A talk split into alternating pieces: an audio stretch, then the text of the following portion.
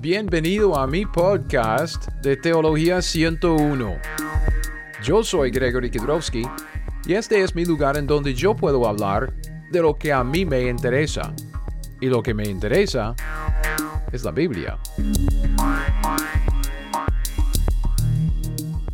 Muy buenos días o buenas tardes o buenas noches, como sea en donde esté usted. Yo soy Gregory Kidrowski.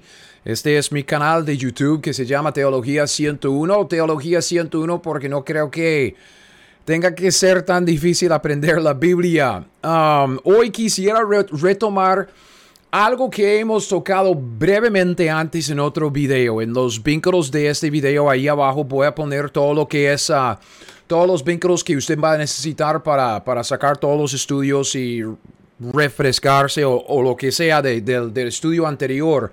Yo mencioné este concepto del ciclo de aprendizaje en un video que, que lleva el título algo de la importancia de la hermenéutica. Y, hablamos mucho acerca de, este punto, la importancia de la hermenéutica y, y las dos diferentes tipos de hermenéuticas que, que hay. Hoy quisiera retomar este, este estudio y honestamente hoy en este video y en, otros uno, dos, yo no sé cuántos, pero quisiera como que seguir este, este, este ciclo para que, para que entendamos un poco acerca de cómo es que, que uno aprende la Biblia.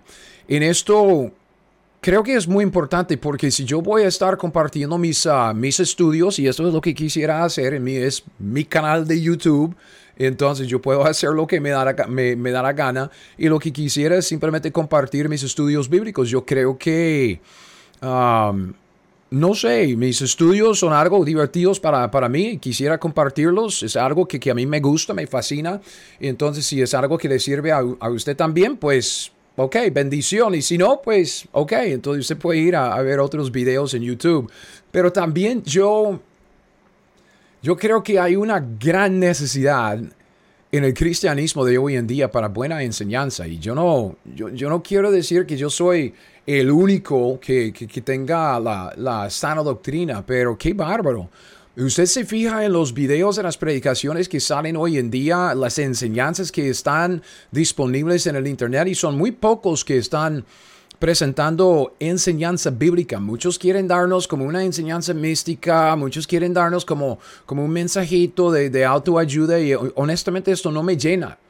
Yo quiero la, la, doctrina, yo quiero saber lo que la Biblia dice. Entonces, con base en lo que la Biblia dice, yo puedo averiguar qué es lo que Dios quiere que, que yo haga con, con lo que la Biblia dice. Entonces, puesto que yo voy a estar y yo ya he estado compartiendo algunas enseñanzas, yo quisiera hablar un poco más acerca de, de este ciclo de aprendizaje, ciclo de aprendizaje, ¿ok?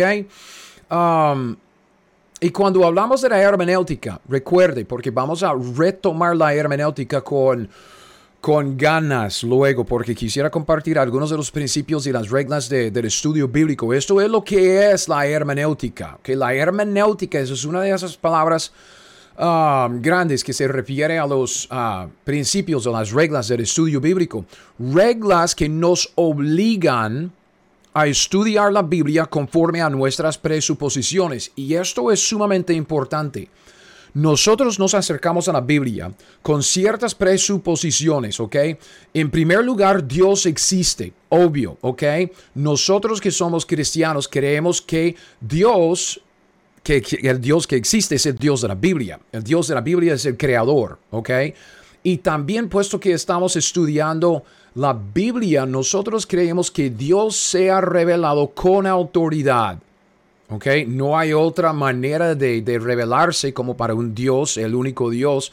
Cuando se revela, se revela de una manera autoritativa. ¿Ok? Entonces, nosotros estamos estudiando la revelación autoritativa de Dios cuando estamos estudiando la Biblia. Y nosotros tenemos dos opciones y solo dos opciones de cómo queremos interpretar o cómo queremos acercarnos a la Biblia, entender cómo es la Biblia. O vamos a, vamos a leerlo y recibirlo como si fuera algo normal, Dios hablando con nosotros. Así se escribió, Dios dijo tal cosa, entonces nosotros vamos a recibir tal cosa tal como Dios lo dijo. O podemos recibirlo alegóricamente, ¿ok? Alegóricamente, como si, si hubiera algún sentido místico más allá de las palabras. Entonces, lo que nosotros necesitamos es no, no, no, tomar la Biblia tan literalmente como uno quiere, más bien como ir más allá de las palabras para buscar como el sentido Ah, verdadero de, del mensaje místico de Dios. Y, esto, honestamente, es como tergiversar la palabra de Dios. Yo no, tengo, yo no quiero nada que ver con, con el método alegórico de, interpretar la Biblia. Yo creo que Dios se reveló en la Biblia. Es un libro de historia, un libro de doctrina. Es un libro que es fácil de entender. Aún, aún yo digo, hay, hay muchas cosas en la Biblia que el inconverso puede entender. Si no quiere recibirlas es, es otra cosa, pero se puede entender. No es tan difícil. Ok. Con esto en mente, como dije, vamos a regresar a este asunto de la hermenéutica luego. Lo que quisiera hacer ahora es, es llevar este, esta idea de aquí a la hermenéutica a nuestro estudio de la Biblia. Hoy quisiera hablar de nuestro estudio de la Biblia y hoy quisiera presentarles la idea de lo que yo estoy llamando el estudio bíblico metódico. Yo creo que la única manera de estudiar la Biblia bíblicamente es estudiar la Biblia metódicamente. Tiene que seguir el método bíblico del estudio de la Biblia. Y yo voy a compartir este método con ustedes hoy.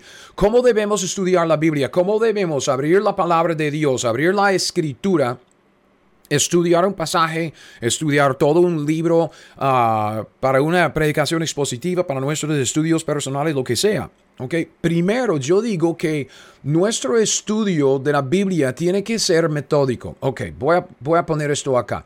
En primer lugar, tiene que ser un estudio metódico.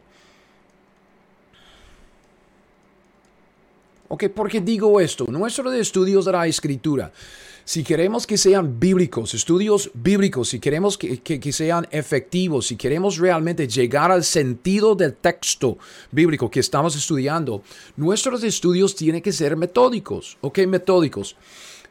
¿Y por qué digo esto? Porque si usted ve la Biblia, la Biblia en sí, todo el contenido de la Biblia, piense en de Génesis a Apocalipsis. La Biblia es un libro ordenado.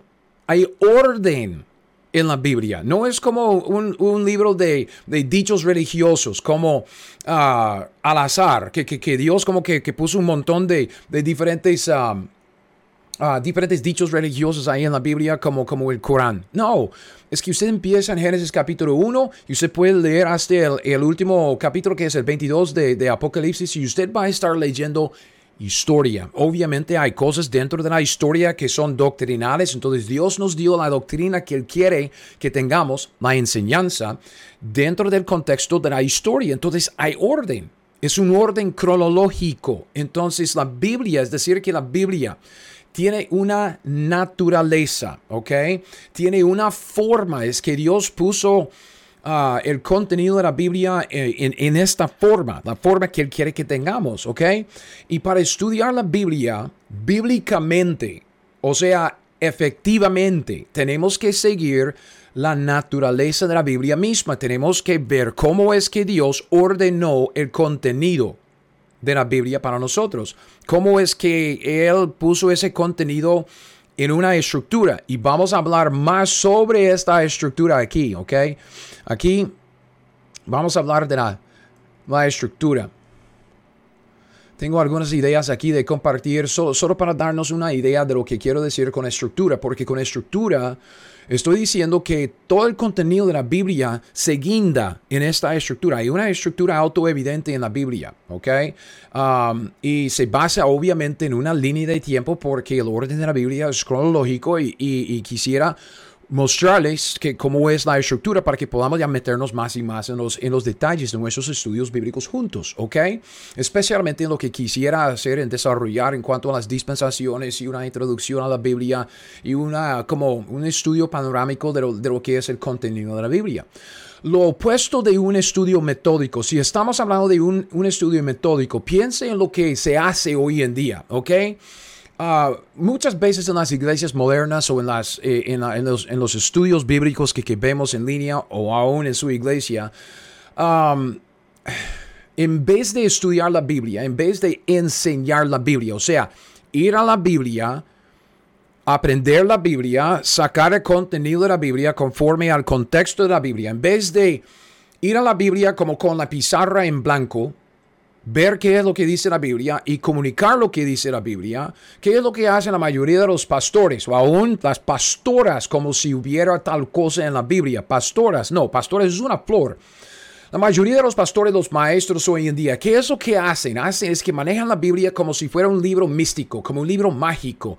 O si no es así, es un libro de autoayuda para, para, para el pueblo de Dios. ¿Okay? ¿Qué quiero decir con esto? Muchos Muchos lo que quieren hacer es que agarren la Biblia y ¿qué es lo que hacen? Vamos a abrir la Biblia y aquí. Entonces, este es el mensaje que Dios tiene para nosotros. Es como que, ay, Dios va a hablarnos hoy. Entonces, ¿en dónde va a hablarnos Dios? Pues aquí. ¿Y aquí? ¿Qué dice? Porque vendrán muchos en mi nombre diciendo yo soy el Cristo, a muchos engañarán. Entonces tenemos que tener cuidado del engaño hoy en día, porque eso es lo que Dios dice, es el mensaje para nosotros hoy en día. Místico. No hay orden, no hay estructura. No hay lógica en lo que están haciendo. O si no es así, algo místico, entonces es, algo que simplemente quieren utilizar la, la Biblia como otro libro de texto, otro libro de referencia para la autoayuda. Entonces, muchos pastores, pastoras, híjole, es que no hay pastoras en la Biblia. ¿Cómo es posible que usted va, a llamarse pastora? ¿Pastora? No hay pastores en la Biblia. Ok, es que no queremos desviarnos, ok. Vea, muchos hoy en día se acercan a la Biblia ya con una idea en la mente. Yo quiero hablar del aborto voluntario. Entonces llevan la idea a la Biblia por tan bueno que, tan buena que sea la idea que, que tengan uh, llevan la idea a la Biblia para sacar versículos para respaldar su idea y luego presentarla a su gente. No. Lo que, lo que el pueblo necesita es Biblia. Lo que necesitamos es, como, como dije, acercarnos a la Biblia con la pizarra en blanco para ver qué es lo que Dios nos dice. Y luego aplicar lo que Dios dice a nuestras, a nuestras vidas y luego comunicar esto a la gente. Lo que estamos diciendo es que necesitamos un método del estudio bíblico que podemos seguir siempre, ¿ok? Un método que concuerda con la estructura y el contenido, la forma, la naturaleza de la Biblia misma. Entonces el estudiante efectivo de la escritura va a ser el estudiante metódico en sus estudios. Es, este tipo de estudiante se acerca a la Biblia ya con un método que, se basa en la misma Biblia, un método para estudiar la Biblia y sigue este método siempre. Entonces estudia la Biblia con orden porque Dios nos dio el contenido de la Biblia con cierto orden. Estudia la Biblia con, con un procedimiento que le permite aprender la Biblia y no llevar sus propias ideas, sus propias opiniones a la Biblia misma. ¿Por qué? Porque nosotros en nuestras presuposiciones creemos que Dios existe, que Dios es el creador, que es el Dios de la Biblia y que en la Biblia Dios se ha revelado de una manera autoritativa. Entonces nosotros necesitamos un método del estudio bíblico que concuerda con nuestras presuposiciones y nuestra hermenéutica que en la Biblia Dios simplemente está hablándonos a nosotros como, como yo estoy hablando con ustedes, no de una manera mística. Dios simplemente se comunica con, con el idioma, está hablándonos en la Biblia. Entonces necesitamos un método de estudio bíblico que concuerda con nuestras presuposiciones y nuestra hermenéutica normal y literal, ¿ok? En este tipo de estudio metódico, tenemos dos implicaciones, ¿ok? En primer lugar, hay pasos. Hay ciertos pasos, hay un procedimiento que seguimos. Es, es que estudiamos la Biblia paso a paso. ¿Me explico? ¿Ok? Entonces hay pasos. Ok, obviamente usted puede ver los pasos aquí. Tengo cuatro. Observación, interpretación, correlación y aplicación. Y vamos a hablar de esto ahorita. Pero déjeme, déjeme presentar la idea en general primero. Entonces, con los pasos hay orden. Ok, no ponemos la aplicación primero y luego la observación. No ponemos la correlación primero y luego la interpretación. No, hay pasos que tenemos que seguir y seguimos los pasos en orden. Ok, Eso es lo que queremos decir con el estudio bíblico metódico, ¿ok? Y también, vea, además, si tenemos un método de, si, si tenemos nuestra manera de estudiar la Biblia, que es el estudio bíblico metódico, vamos a seguir un método con pasos y pasos en orden. Esto quiere decir que vamos a estudiar la Biblia con cierta, si puedo decirlo así, mecánica. Mecánica, ¿ok? ¿Qué quiero decir con esto? Si tenemos pasos que hemos de seguir para estudiar la Biblia según la naturaleza de la misma Biblia, y si debemos seguir los pasos en su debido orden, entonces hay una parte de nuestro estudio de la Biblia que es mecánica. Es mecánica en, el sentido de que seguimos los mismos pasos en el mismo orden siempre. Y usted dice, ay, pero qué aburrido. Bueno, es que puede ser, puede ser un poco tedioso, pero si Dios nos dio este método para ayudarnos, si es tedioso en el principio, vamos a ver luego que nos da mucha libertad en el estudio de la Biblia, porque solo tenemos que poner ah, el machote encima de nuestro estudio, eh, los, los mismos cuatro pasos, seguir los mismos cuatro pasos, y la Biblia se florece como, como, como en toda su belleza. ¿Ok? Entonces, esto, esto de, de, la mecánica, esto implica algo que debería ser muy obvio. ¿Ok? El estudio de la Biblia es más una disciplina espiritual que una experiencia mística. Okay? Yo no quiero, yo no quiero echarle agua fría al asunto, pero vea, es una disciplina espiritual, no una experiencia mística. A veces lo que la gente quiere hoy en día es una experiencia mística. Van a la iglesia, quieren cantar las canciones porque quieren sentirse cerca a Dios y luego quiere... Es una experiencia, es una experiencia mística. Y, aún digo que es muy peligroso porque de, uno está tratando de acercarse a Dios por medio de las emociones y, y así no es. Pero lo que tenemos en la Biblia, como, tal como Dios nos la dio, es algo para, para estudiar de una manera metódica que quiere decir que es una disciplina. Tenemos que aplicar la disciplina, diligencia. Pero es una disciplina espiritual porque desarrolla una espiritualidad con base en la palabra de Dios, no en nuestras emociones, no en la experiencia ahí como que, que, que uno siente tal cosa, sentimientos. No, se basa en la Biblia. Entonces, Queremos obviamente oír de Dios y queremos aprender de Dios, pero no es como cerrar nuestros ojos y luego ah, dejar caer los dedos ahí en la Biblia para, ay, este es el mensaje que Dios tiene para nosotros. No, no funciona así. Como dije, Dios nos dio la doctrina, lo que Él quiere que, que aprendamos en la Biblia, nos dio esta doctrina dentro del contexto de la historia, dentro de un orden, una, una estructura cronológica. Um, entonces la Biblia sigue la cronología de la historia. Así es como se desarrolla el contenido.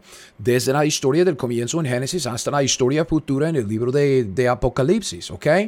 Entonces el orden del contenido de la Biblia exige un orden en nuestros estudios de ella. Puesto que el orden del contenido de la Biblia no cambia, nuestro orden en el estudio tampoco cambia. ¿Ok? Entonces, cuando yo digo tenemos estas cuatro, observaciones, ah, cuatro pasos, observación, interpretación, correlación y aplicación, no cambia. ¿Por qué? Porque el contenido de la Biblia no cambia. Um, la estructura de la Biblia no cambia. Nuestro método de estudio, del estudio bíblico no cambia. Nuestra mecánica, o sea, la aplicación de los pasos en orden, no cambia. No cambia. ¿Ok?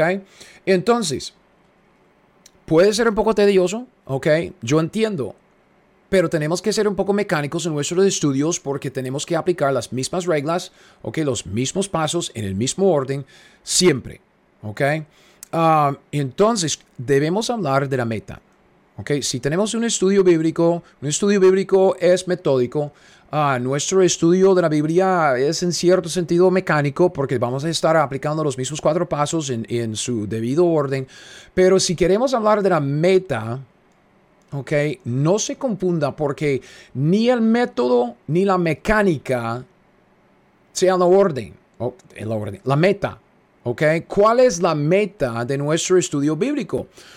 Nuestra meta es nuestro sistema de teología, o sea, queremos conocer a Dios, queremos desarrollar una relación personal con Dios, queremos conocerlo y queremos acercarnos a nuestro Dios, conocerlo tal como es, como se ha revelado en la Biblia, no como nosotros tenemos estas ideas de Dios en, la mente, no, conforme a lo que conforme a la revelación que Él nos dio, se reveló en la Biblia. Ok, entonces, nuestro método de estudiar la Biblia, nuestra mecánica en, el estudio de la Biblia, no es la meta en sí, ok?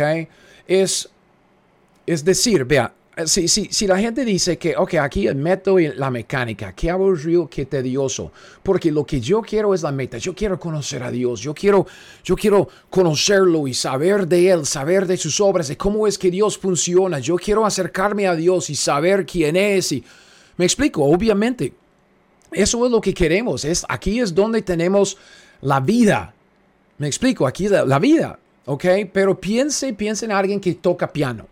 No sé si usted ha visto a alguien, montones de, videos en YouTube, también ahí en la iglesia, tal vez usted tenga alguien allá que es bien uh, talentoso.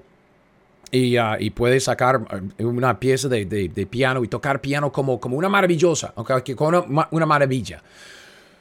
Usted ve a alguien tocar una pieza, una pieza que, que esa persona conoce bien, ¿Y cómo se ve? Se ve como si nada, tan natural ahí tocando el piano y tocando y moviéndose, ni siquiera a veces tiene que fijarse en la música, la letra, nada, es que toca y toca y toca y toca y usted dice, pero wow, ojalá que yo tuviera tan tal libertad de, de, hacer música, de, de presentar algo así, de tocar el piano tan bonito. Pero ¿sabe lo que no vemos cuando vemos a alguien tocar piano así? ¿Cuántas horas pasó ensayando? fijándose en la música, fijándose en, yo no sé cómo es, como la letra o, o cómo se llame, um, no sé. Pero fijándose, ensayando, practicando, volviendo al principio, tocando una parte, ok, metiendo la pata, volviendo, tocando, volviendo, tocando, ensayando. Y una vez que, que, ya tenga toda la pieza, entonces empieza una vez, dos veces, tres veces, cien veces, mil veces. Y luego al final ya después de su, de su ensayo metódico, después de toda la mecánica, ¿sabe?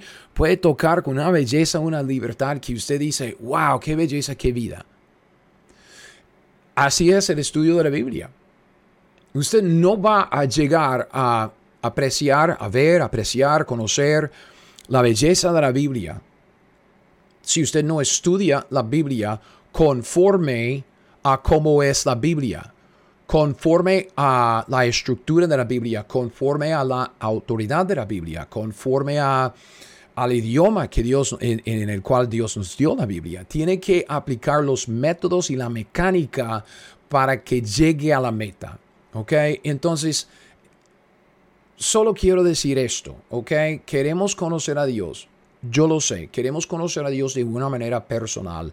Um, queremos una relación personal con Dios. Yo, yo entiendo, yo, yo también. A veces me siento aquí en mi tiempo a solas o, en mi, mi, lectura de la Biblia, mi estudio de la Biblia y, y lo que yo digo es que, man, ¿Dónde está Dios? Me explico, ¿dónde está Dios? Y cuántas veces nos preguntan, ¿dónde está Dios? Dios siempre está ahí. Y si nosotros queremos acercarnos a Dios, si queremos sentirnos cerca de Dios, tenemos que acercarnos a Dios conforme a la revelación que Dios nos dio de sí mismo. Y Dios nos dio la revelación de sí mismo en un libro de 66 libros de dos testamentos de varias épocas en la historia de Génesis Apocalipsis en una orden cronológico y tenemos que acercarnos a Dios por medio del contenido de la Biblia conforme al, al diseño divino en ese libro y tiene su estructura.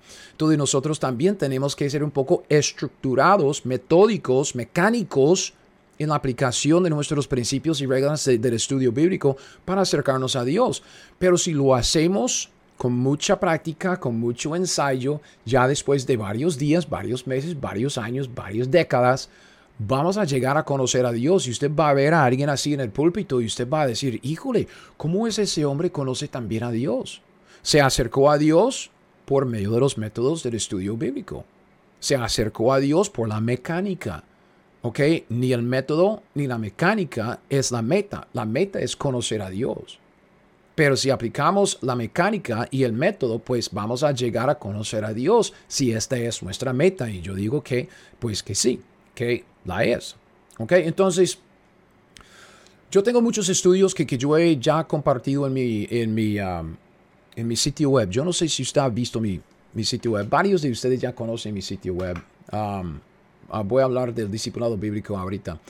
Um, Teología 101, ¿ok? Aquí en Teología 101 aquí es, este es mi, mi, página web, es mi, es mi sitio web, es como mi archivero donde yo meto mis, uh, mis estudios uh, de la Biblia. Entonces yo como que todo mi estudio de Levítico pues está ahí. Tengo algunos, um, a ver, a ver, a ver, es Esther, tengo todos mis estudios de Esther que están allá, varios estudios uh, pentecostales, relaciones personales, otros de temas. Entonces no es mucho, pero es lo que tengo si usted quiere saber cómo es que Greg sacó todo esto, ¿Cómo, cómo es que, llegó, es, es, es, por medio de los métodos y, y, el estudio bíblico que, que, estoy compartiendo con ustedes, ¿ok?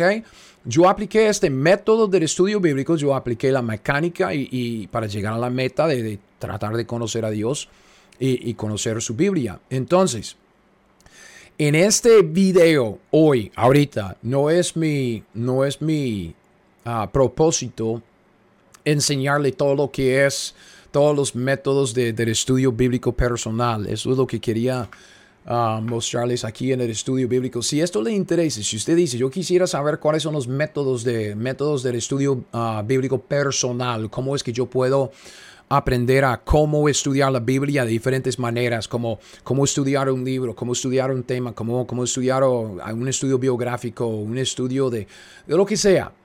Yo tengo varios aquí, forma parte del discipulado bíblico, es discipuladobiblico.com.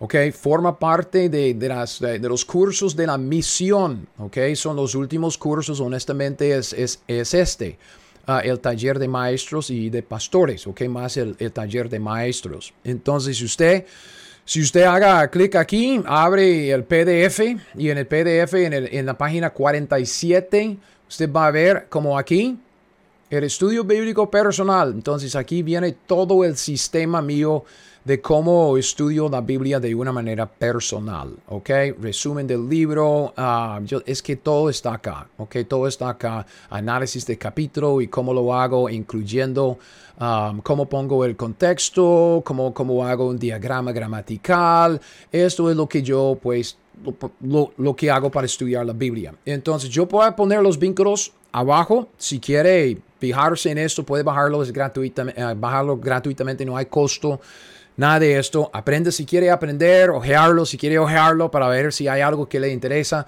Pero ahí, ahí es para, para otro día que podemos analizar esto más a fondo. Lo que quisiera es, es, en este momento, para terminar este video, es hablar de estas cuatro cosas, ¿ok? Um, hablar de las, los cuatro pasos y qué es lo que, qué es lo que podemos aprender juntos en este video acerca de esos cuatro pasos, porque eso es lo que va a pasar. Yo voy a compartir algo y, puede ser que esta, en este video, porque yo tengo algunos, algunos ejemplos que, que, darle, y usted va a decir, uy, pero qué, qué herejía, ¿ven? Unos, unos que, que escucharon mi podcast de, uh, de la Gran Comisión dijeron, ay, Greg es un hiperdispensacionalista, ¿verdad? Entonces yo digo, Ay, si quiere llamarme hiperdispensacionalista, lo que sea, como, como guste. Usted puede llamarme gringo. Uh, eso, obvio. Um, no soy hiperdispensacionalista. Tiene que definir ese, ese término y lo vamos a hacer uh, para mostrarles que yo no soy ningún hiperdispensacionalista. ¿Ok? Um, definan sus términos, híjole, pero si uno dice, ¿cómo es que Greg llegó a, a entender tal cosa? ¿Ok? Como por ejemplo, yo muchas veces he dicho, Ok, muchas veces he dicho, no hay ningún llamado al ministerio. Bueno, hay un llamado al ministerio en general. Si usted es un cristiano, Dios lo ha llamado al ministerio, lo ha llamado al servicio suyo, ¿ok? Dios está llamando a todos los inconversos a la salvación. Y una vez que alguien se convierte, Dios lo está llamando a su servicio. Hasta ahí llega. Si uno dice, ay, pero Dios no me está llamando a la China. Ojalá que Dios me llame a la China porque yo quiero ser misionero.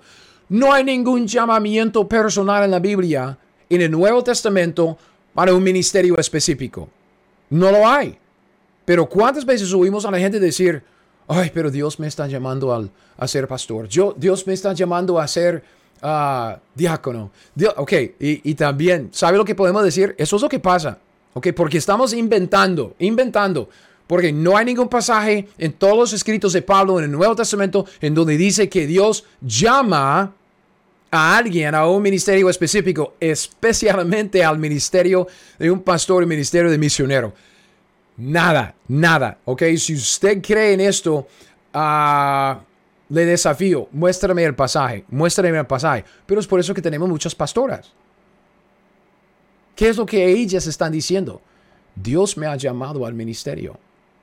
Y si nosotros decimos, ah, entonces Dios la ha llamado, entonces, ¿qué podemos decir nosotros? Porque Dios llama a uno, Dios llama a quien quiera. No hay ningún llamamiento, ¿ok? Lo que tenemos en 1 de Timoteo 3 y en Tito 1 son requisitos. Si usted dice, yo quiero ser pastor, ese es uno de los requisitos que tiene que desear el, el oficio de, de, pastor, de obispo, ¿ok? Requisitos. Si alguien no llena los requisitos, no puede ser pastor, ¿ok? El único llamado a ser pastor sería un llamado de una iglesia para decir, hey, papito, queremos que usted sea nuestro pastor. Eso sería la llamada, nada más, ¿ok? Entonces, con esto, es por, por eso que digo, tenemos que empezar nuestro estudio bíblico paso por paso con la observación. Ok, si usted no lleva nada más de este video, si usted ha llegado aquí, estamos ya 30 minutos dentro de este video. Yo siempre hablo mucho, lo siento mucho, es mi canal de, de, YouTube, entonces yo puedo hacer lo que me da, me da la gana. ¿Qué dice la Biblia? Tenemos que empezar ahí. ¿Qué dice la Biblia? No me importa lo que usted cree. No le importa a usted lo que yo creo. ¿Ok? Porque yo creo que la cebolla en la pizza es asquerosa, asquerosa, asquerosa. No me gusta la cebolla en mi pizza. No, quiero cebolla en mi pizza. Y usted dice, ay, pero me fascina la cebolla en la pizza. ¿Ok? Entonces, no nos acercamos a la Biblia así, con opiniones, con ya nuestras y propias ideas. No vamos a llevar nuestras ideas a la Biblia, queremos sacar las ideas de la Biblia misma. Ok, observación. ¿Qué dice la Biblia. ¿Qué dice el pasaje que estamos estudiando? ¿Qué dice el versículo? ¿Qué dice el libro? ¿Qué dice la Biblia? Ese es el primer paso siempre. Siempre tenemos que empezar aquí. Y yo le digo, puede ser tan fácil como leer el pasaje y hacerse la pregunta. ¿Qué dice? ¿Qué dice? ¿Ok? Por ejemplo, ya tenía algo en mente que iba a decir antes de mi ejemplo. Ah, sí, es que muchos de los problemas, muchas de las um, diferencias que, tenemos um, entre cristianos, que, yo digo una cosa, que, que, las lenguas no son para hoy, que las lenguas que se hablan hoy en día no son las lenguas de la Biblia, algo así, o algo como que, um, que, Pablo no es el duodécimo apóstol, entonces unos dicen, no, no, no, que, que Matías, eh, ellos no debieran haber escogido a Matías, debieran esperado a, a Pablo, entonces mucho se aclara si no, si no todo, la mayoría sea, sea clara, cuando nos acercamos a la Biblia para hacernos esa pregunta, ¿qué dice la Biblia?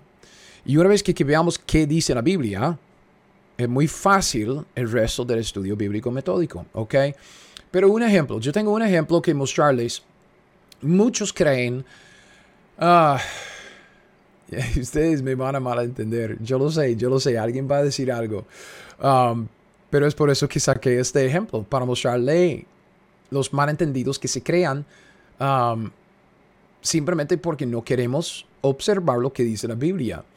Um, muchos creen que Dios creó la tierra y los cielos en siete días, o que se refieren a los primeros capítulos, dos capítulos, o más bien Génesis capítulo 1, como los días de la creación, ¿verdad? Génesis capítulo 1, que contiene los seis primeros días, entre comillas, de la creación. Que Dios creó todo en seis días y luego reposó el séptimo día, que, que vemos el séptimo día en los primeros versículos del capítulo 2. Ok, yo tengo una pregunta. ¿En dónde dice esto en la Biblia? Porque la Biblia no dice eso. La Biblia no dice que Dios creó la tierra y los cielos en seis días. ¿Ok?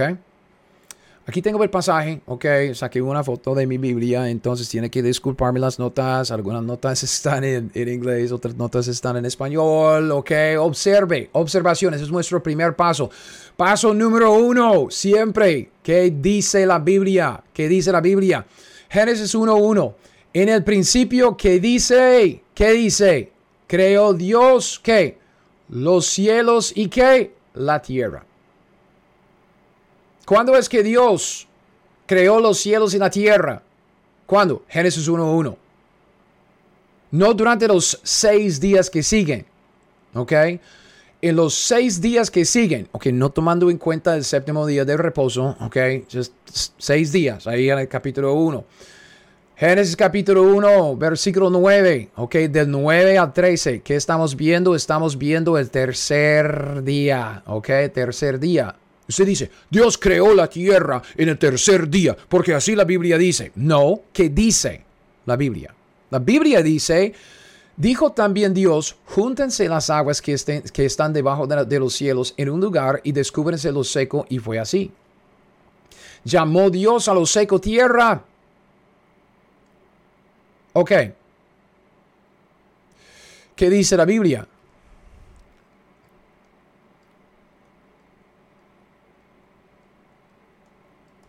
¿Creó Dios la tierra durante el tercer día?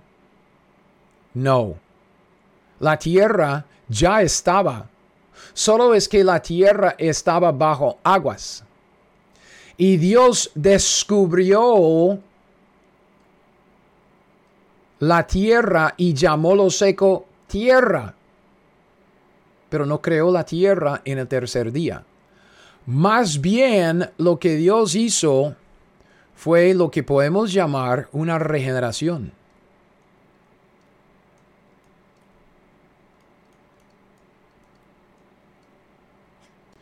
Lo que nosotros tenemos en los seis días de la creación no son seis días de la creación. Lo que tenemos en la Biblia son seis días de regeneración.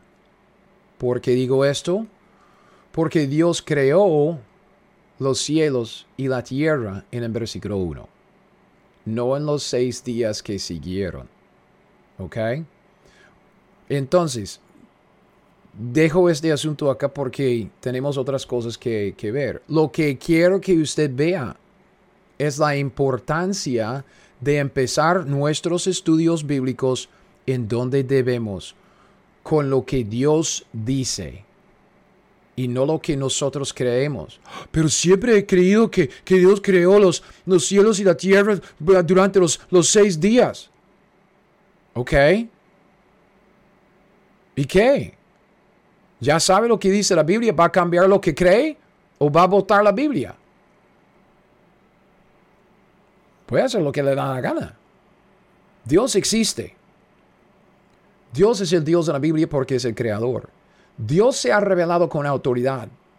Entonces, si vamos a tomar la autoridad de Dios tal como es y no ponernos encima, ok, como aquí, ok, alegóricamente vamos a decir lo que la Biblia dice, vamos a decidir lo que la Biblia dice, nosotros determinamos lo que la Biblia dice. No, vamos a simplemente acercarnos a la Biblia porque Dios ha hablado en la Biblia tal como yo estoy hablándole a usted es que usó nuestro idioma que todos entendemos con palabras de, de, igual manera, de una manera normal. Vamos a, acercarnos a la Biblia y ver qué es lo que Dios dijo. Y en Génesis capítulo 1, ¿qué es lo que Dios dijo?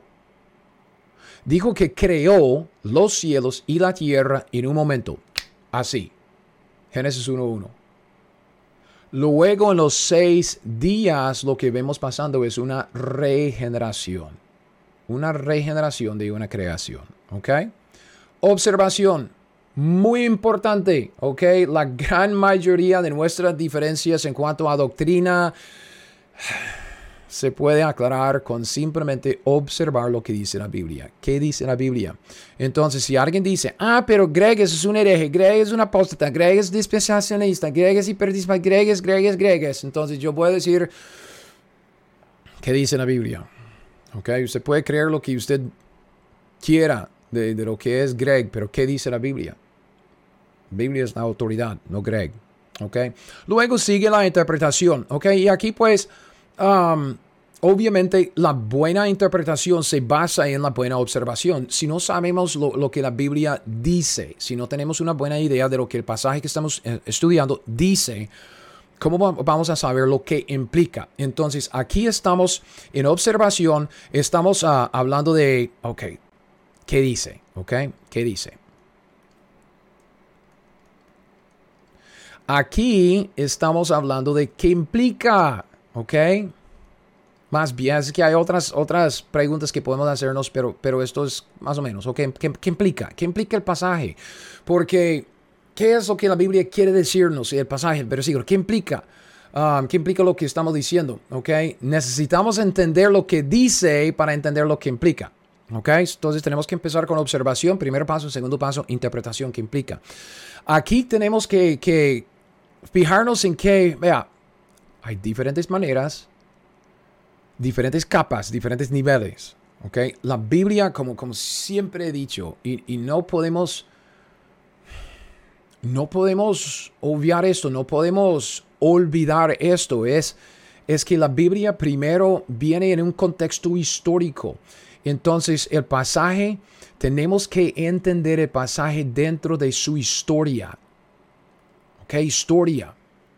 ¿Qué implica el pasaje que estamos estudiando históricamente? Históricamente, el contexto acumulativo del pasaje que estamos estudiando. Yo, yo no sé cuántas veces Estoy tan harto, tan cansado, es que están... No hay, no hay, no hay por qué seguir diciendo cosas así de que... De que es que alguien que está estudiando los, los evangelios siempre están echando la culpa a los, a los pobres judíos para decir, a esos brutos, Brutos estaban esperando un, un Mesías político, un Mesías militar, el Mesías en su, segunda venida, pero tan brutos, tan, tan ciegos espirituales que, que no entendían que Cristo vino primero para ser crucificado y luego, luego para ser coronado. Y si usted lea la Biblia de Génesis a Mateo, okay, trate de, de no llevar su, conocimiento del Nuevo Testamento al Antiguo Testamento. Eso es lo que están haciendo. Yo le aseguro, si, solo, si usted solo tuviera el Antiguo Testamento y el libro de Mateo, o sea, eh, la vida de Cristo en el contexto del programa del reino de Dios y las profecías que Dios dio a Israel, yo le aseguro que usted también esperaría a un Mesías como en su segunda venida. Un Mesías que viene para reinar, un Mesías que viene para establecer su reino, un Mesías que viene para, para establecer su, su reino político y militar sobre el mundo. Okay, hay profecías, una que otra ahí en el Antiguo Testamento, como Isaías 53, que habla de un Mesías que, que, que sufre. Otras profecías no sabían que eran profecías, como Salmo 22, hasta que Cristo murió y nos dio la nueva revelación. Entonces es muy importante tomar en cuenta la historia, el contexto acumulativo de lo que estamos leyendo y, no cometer los errores anacronísticos en contra de, la cronología. Es que nosotros tenemos toda la revelación que Dios nos dio en, en, ambos testamentos. Es muy fácil llevar nuestro conocimiento del Nuevo Testamento al Antiguo Testamento y decir, ay, qué brutos. Y lo que necesitamos hacer es entender la historia de lo que estamos estudiando, entender lo que Dios escribió dentro de su contexto histórico.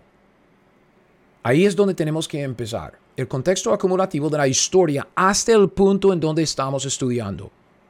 ¿Ok? En, en,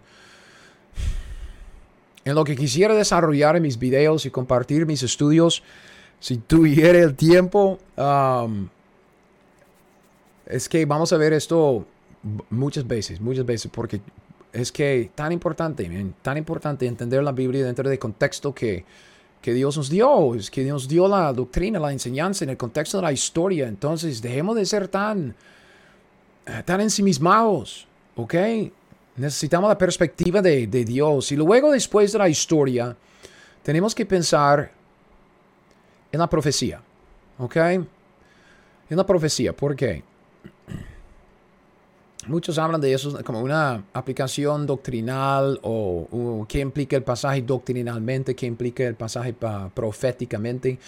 Muchos pasajes de la Biblia um, tienen que ver con algo en el futuro. Si usted lee uh, los libros de Tesalonicenses, en primera de Tesalonicenses tenemos el juicio um, que se llama el Tribunal de Cristo. Entonces es algo futuro. Si usted lee Segunda de Tesalonicenses, en el segundo capítulo tiene la revelación del anticristo y ese tiempo de la tribulación, entonces es algo en el futuro, son, son profecías. Entonces tiene que, tiene que entender la, el pasaje primero, sí, en su historia. ¿Cuándo es que Pablo estaba escribiendo Tesalonicenses? Y entender la historia para entender el contexto de lo que está enseñando acerca de la profecía. Eso es sumamente importante en el Antiguo Testamento porque, híjole, desde Génesis capítulo 3, cuando Dios dio la primera profecía acerca de la venida del Mesías, um, acerca de la redención, acerca del Evangelio, hasta la, la, ley, la ley de Moisés y toda la profecía acerca del reino de, Israel, que va a ser un reino de sacerdotes y reyes, y, y hay mucha profecía, mucha mucha esperanza que Dios da a uno en cuanto en el contexto de los eventos por venir, ¿ok? Entonces tenemos que tomar en cuenta la profecía. En cuanto a la profecía, hay pasajes proféticos, ¿ok? Um, hay pasajes proféticos, pasajes proféticos.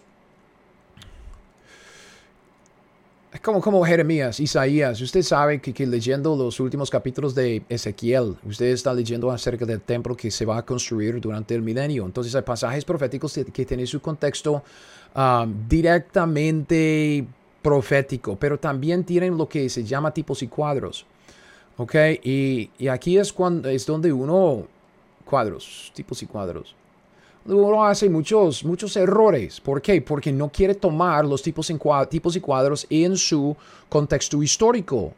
Y tenemos que empezar con la historia primero, luego para llegar a la profecía y no ir a los extremos con los tipos y cuadros, porque si lo hacemos, solo estamos cayendo en el error de, de, la aplicación alegórica, la hermenéutica alegórica. No, no queremos agarrar un pasaje para ver, oh, es un tipo y cuadro de, los, de los carros hoy en día, de, de los de, aviones y de helicópteros y eso es una pura invención de hombres. No queremos hacer esto.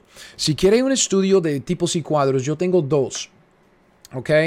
Um, el libro de Levítico, si usted vio el libro de Levítico, hay, mucho, hay muchos cuadros acerca de Cristo en el libro de Levítico, porque estamos hablando de Ah, todo un sistema de sacrificios y obviamente Cristo es nuestro último sacrificio. Entonces también tenemos el sumo sacerdote y el sacerdocio de Aarón, que es un tipo y cuadro del sacerdocio de Cristo Jesús, el que es mediador entre Dios y los hombres para nosotros. Entonces hay mucho tipo y cuadro que es profético en el libro de Levítico. También si quiere ver algo que es más... Ah, aún más, puede, puede llevar mi estudio de Esther. En Esther montones, pero yo le digo, aplica, aplicación del libro en la historia, tiene cuadros doctrinales, tiene cuadros personales y todo el libro se desarrolla a través de, los tipos y cuadros. Es, es, fascinante, fascinante. Pero tenemos que entender la historia primero si queremos llegar a la aplicación de la profecía. Y luego, lo último, lo último es qué implica personalmente.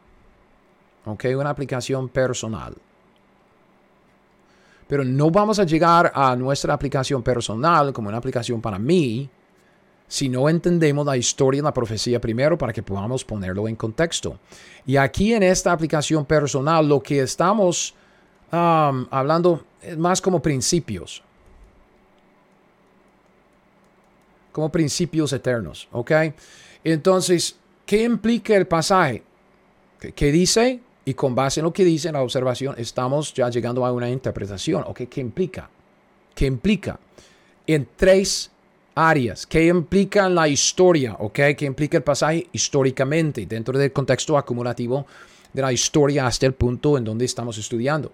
¿Qué implica el pasaje doctrinal o proféticamente? ¿Qué implica el pasaje personalmente para nosotros hoy en día, porque según de uh, Timoteo 3, 16 y 17 dice que toda la escritura es útil para nosotros, para uh, enseñarnos, redarguirnos, corregirnos, instruirnos en justicia. Entonces hay algo. Entonces estamos hablando de principios eternos. ¿Cuáles son los principios que podemos sacar? Ah, no vamos a decir que toda la historia y toda la profecía es para nosotros, pero en toda la Biblia hay principios eternos que nosotros podemos aplicar a nuestras vidas y debemos hacerlo. Entonces, necesitamos entender la historia primero porque todo viene dentro del contexto de la historia, en la profecía, si hay algo profético en el pasaje para llegar a nuestra aplicación personal y como en cuanto a, la observación, yo tengo un ejemplo. Un ejemplo, ¿ok?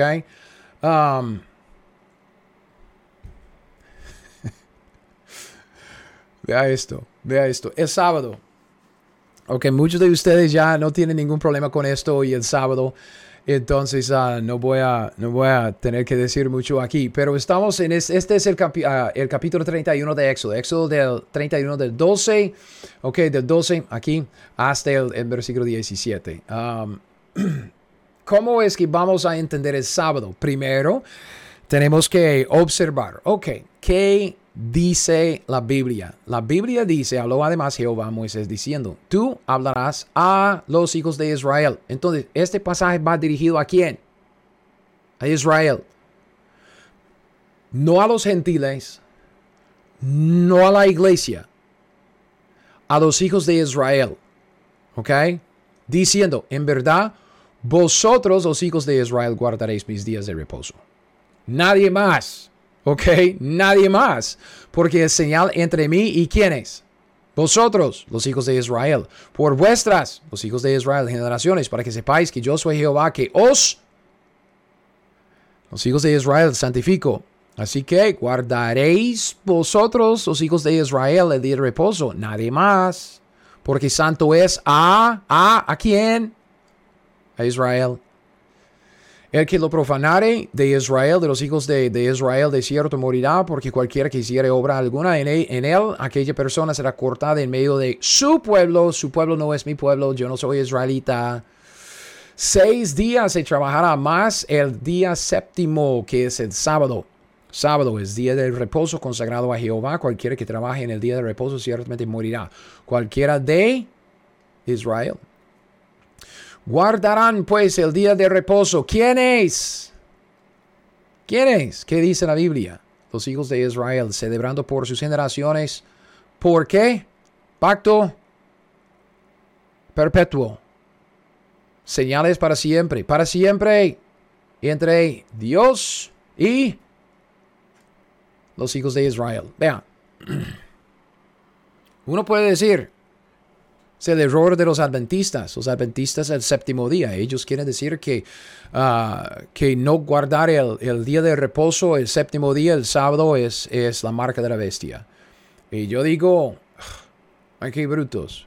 ¿Qué dice la Biblia? Con solo observar estos versículos. ¿Cuántos versículos son? Son seis, ¿verdad?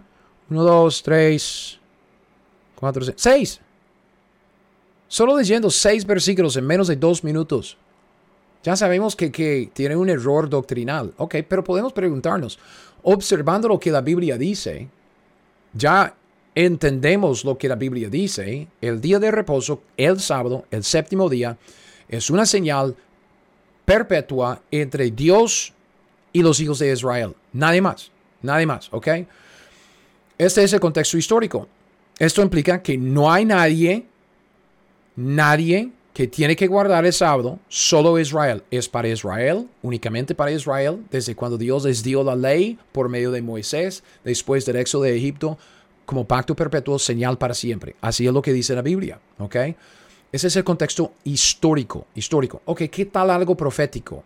Como dije, podemos ver a veces, no siempre, a veces no tenemos que llegar a los extremos para sacar cosas alegóricas, no. Pero hay un contexto profético porque aquí hay un cuadro que es interesante acerca de, siete días, ¿ok?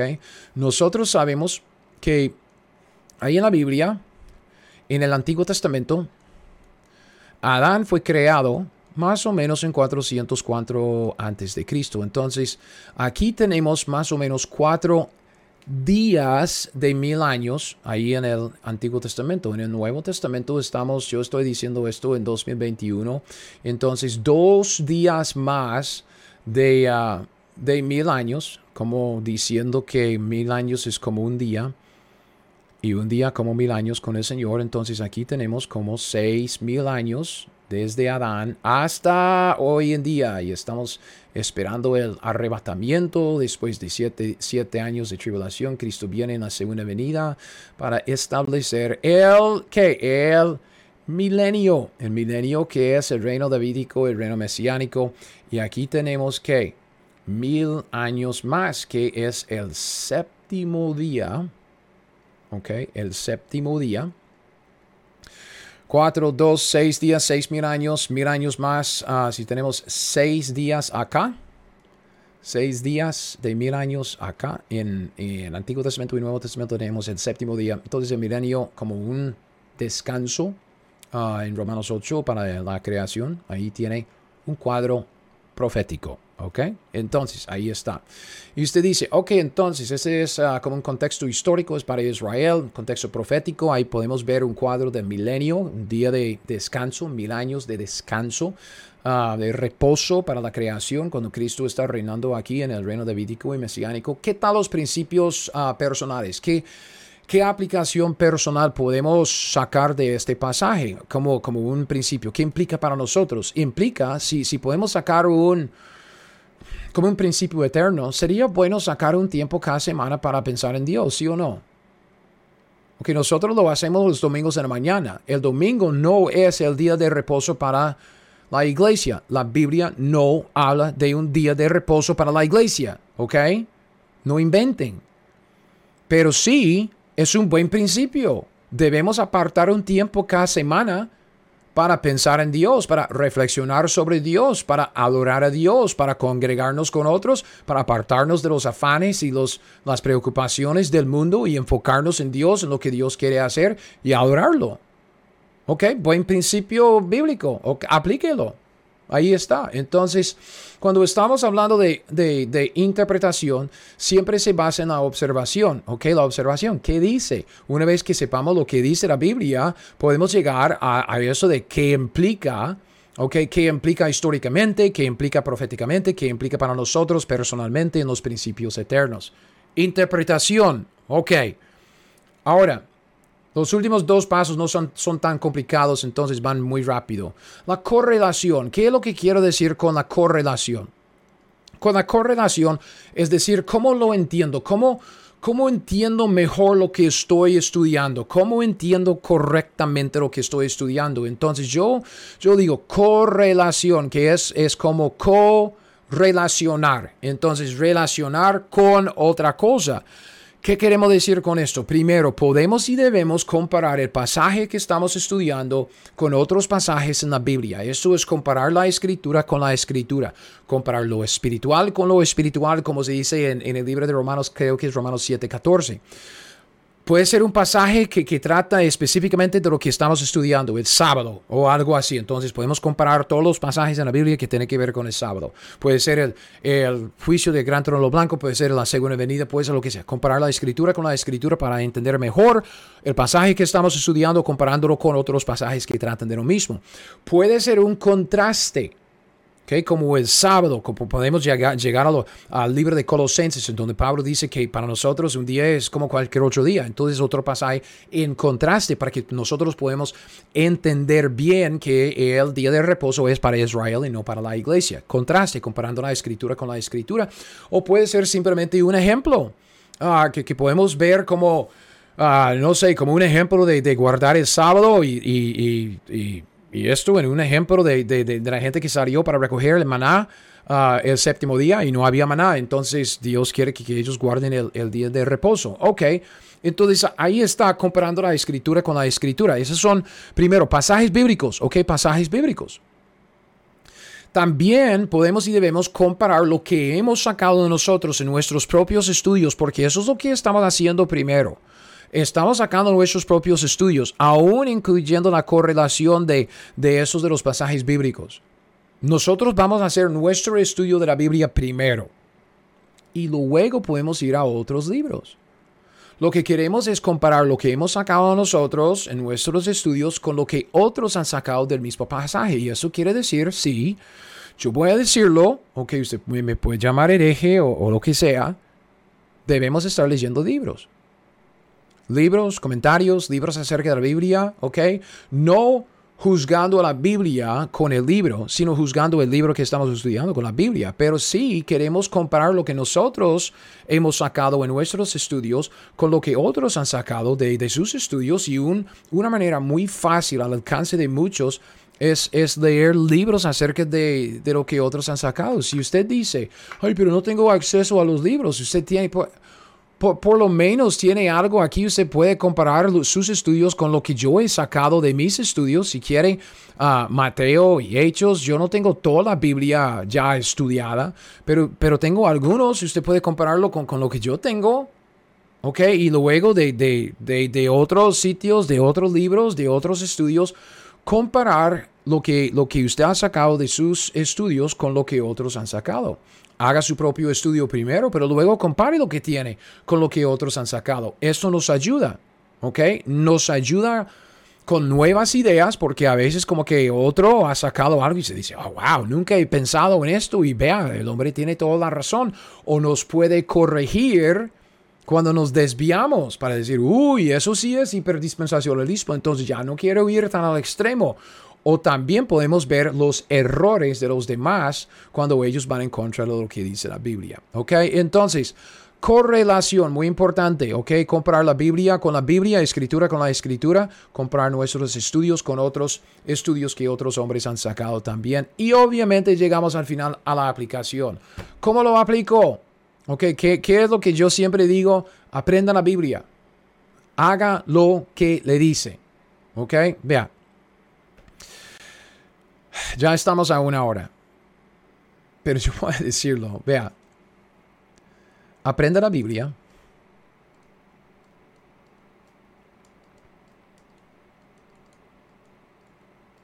Y haga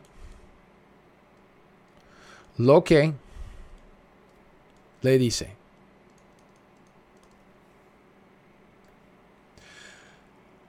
¿Cómo es que usted aprende la Biblia? Usted aprende la Biblia observando la Biblia, interpretando la Biblia y comprando la Biblia, pasajes de la Biblia con otros pasajes de la Biblia. Aprende la Biblia. Aprende la Biblia también fijándose en los, lo que los otros hombres han dicho, ¿ok? Para no, no ser tan egoísta pensando que usted solo necesita la Biblia una concordancia. Yo puedo aprender todo. No, no, necesitamos esto, ¿ok? Pero vea, haga. Esta es nuestra aplicación, ¿ok? Pero no solo hacer lo que la Biblia dice. Si decimos esto, haga lo que la Biblia dice y usted va a meterse en, el libro de Levítico y estar buscando animales para sacrificar. No, haga lo que la Biblia qué? Le dice. Qué importante es esta, esta palabra aquí. Le dice. Porque hay algunas cosas en la Biblia que Dios dice a otros, como la, el día de reposo. Se lo dio a, Israel, no a nosotros. ¿Qué es lo que la Biblia nos dice a nosotros? Aprenda la Biblia, haga lo que le dice. Entonces es muy importante ponerlo en contexto histórico, en contexto profético y sacar los principios que sí podemos aplicar a nosotros. ¿Ok?